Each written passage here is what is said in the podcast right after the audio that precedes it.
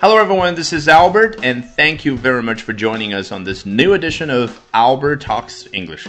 大家好，欢迎回来。今天我们要聊的是民宿。Today we're going to be talking about bed and breakfasts, but it's not those conventional B&Bs we'll be talking about. Instead, it's those new ones on Airbnb. 但是呢，我们要聊的不是传统意义上的民宿，而是在 Airbnb 上面的那些。 本节目的完整版以及更多精彩原创的英语学习课程，都在我创办的微信公众号 Albert 英语研习社，欢迎搜索并关注。好，我们首先来看一下 NBC News 是怎么样说最近发生的和 Airbnb 相关的一件事的。A New Zealand couple on a family trip through Europe said they made a disturbing discovery upon checking into an Airbnb in Ireland in March. A hidden camera was live streaming their family. 乍一看嘛，意思挺好懂的，对不对？因为没有什么复杂的词，但是其实非常有学习价值。首先啊，开头主体是什么？A New Zealand couple 啊，简单，Albert，我懂，一对来自于新西兰的夫妇呗，还能有多复杂？那我问你啊，如果要形容一对来自于中国的夫妇怎么说？简单，A Chinese couple。那一对来自于美国的夫妇呢？An American couple 啊，根据语感，你知道前面是 an 啊，因为 American 啊，它是元音开始嘛。An American couple 一对美国的夫妇。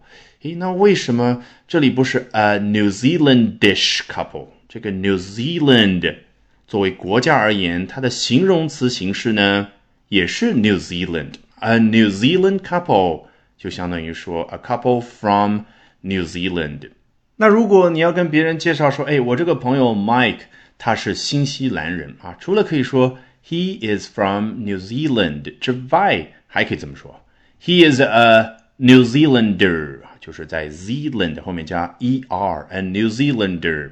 好，回到我们的句子，呃，New Zealand couple，哎，是什么样的一对新西兰的夫妇呢？处于什么样的状态？On a family trip，啊，处于家庭出游的状态。的确，带着自己的小孩，还有一个侄女一起出来玩了。在哪儿玩？Through Europe，啊，穿越欧洲，有一种横贯欧洲的感觉，对不对？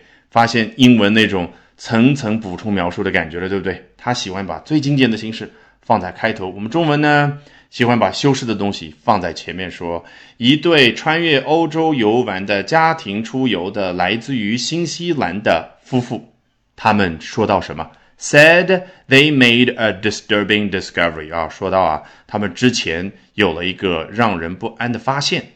那是在什么样的一个时间点有了这样的一个不安的发现呢？Upon 后面做交代，你看 upon 有没有让你想起来之前的什么 when？Before, after，其实都是从时间的角度去补充描述。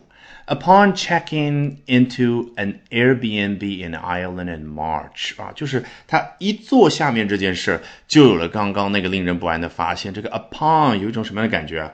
某一个人去触碰了一个带电的东西，一下子就被电到了，就是强调非常迅速的。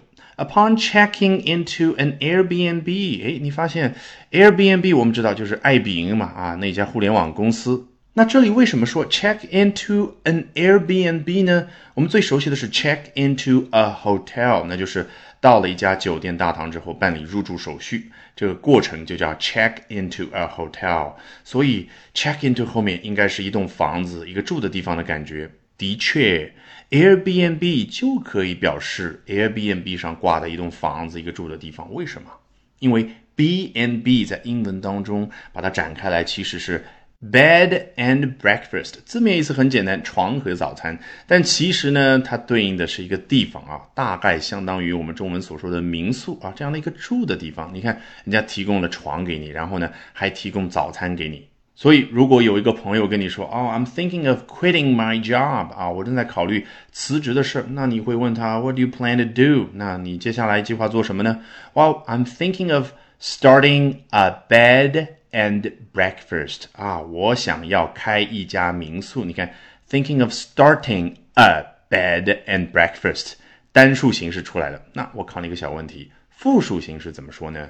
很简单，bed。and breakfasts 啊，只需要在 breakfast 后面加上 s 就可以了。那这个时候你明白了 B and B 是怎么来的吧？其实呢，就人家口语当中说快了啊，图方便图省力气嘛。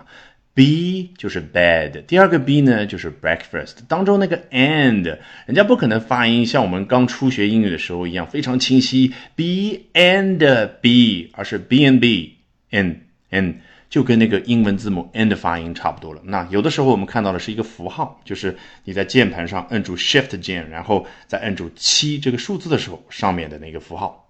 好，这个时候你理解了 Airbnb 这家公司为什么取这个名字吧？跟传统的不一样，人家是 air，好像无线电波在空气当中传播一样的，人家是在互联网上完成预定的一种 BNB。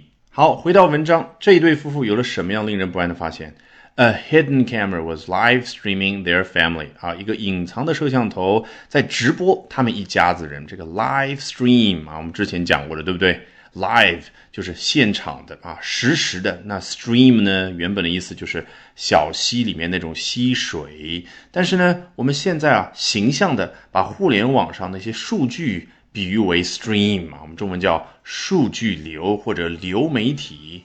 那这里 live stream something 有没有一种把作用对象变成 stream，而且是 live stream 啊，就是实时的传播的数据流的感觉？All right, with that, we have come to the end of this edition of Albert Talks English. Thank you very much for listening, everyone. Bye for now, and see you next time. 本节目完整版讲解音频、全文朗读以及生词短语精选段落跟读音频， 在公众号会员课程《英文杂谈》中同步更新。欢迎搜索并关注我的公众号 Albert 英语研习社，了解更多会员特权。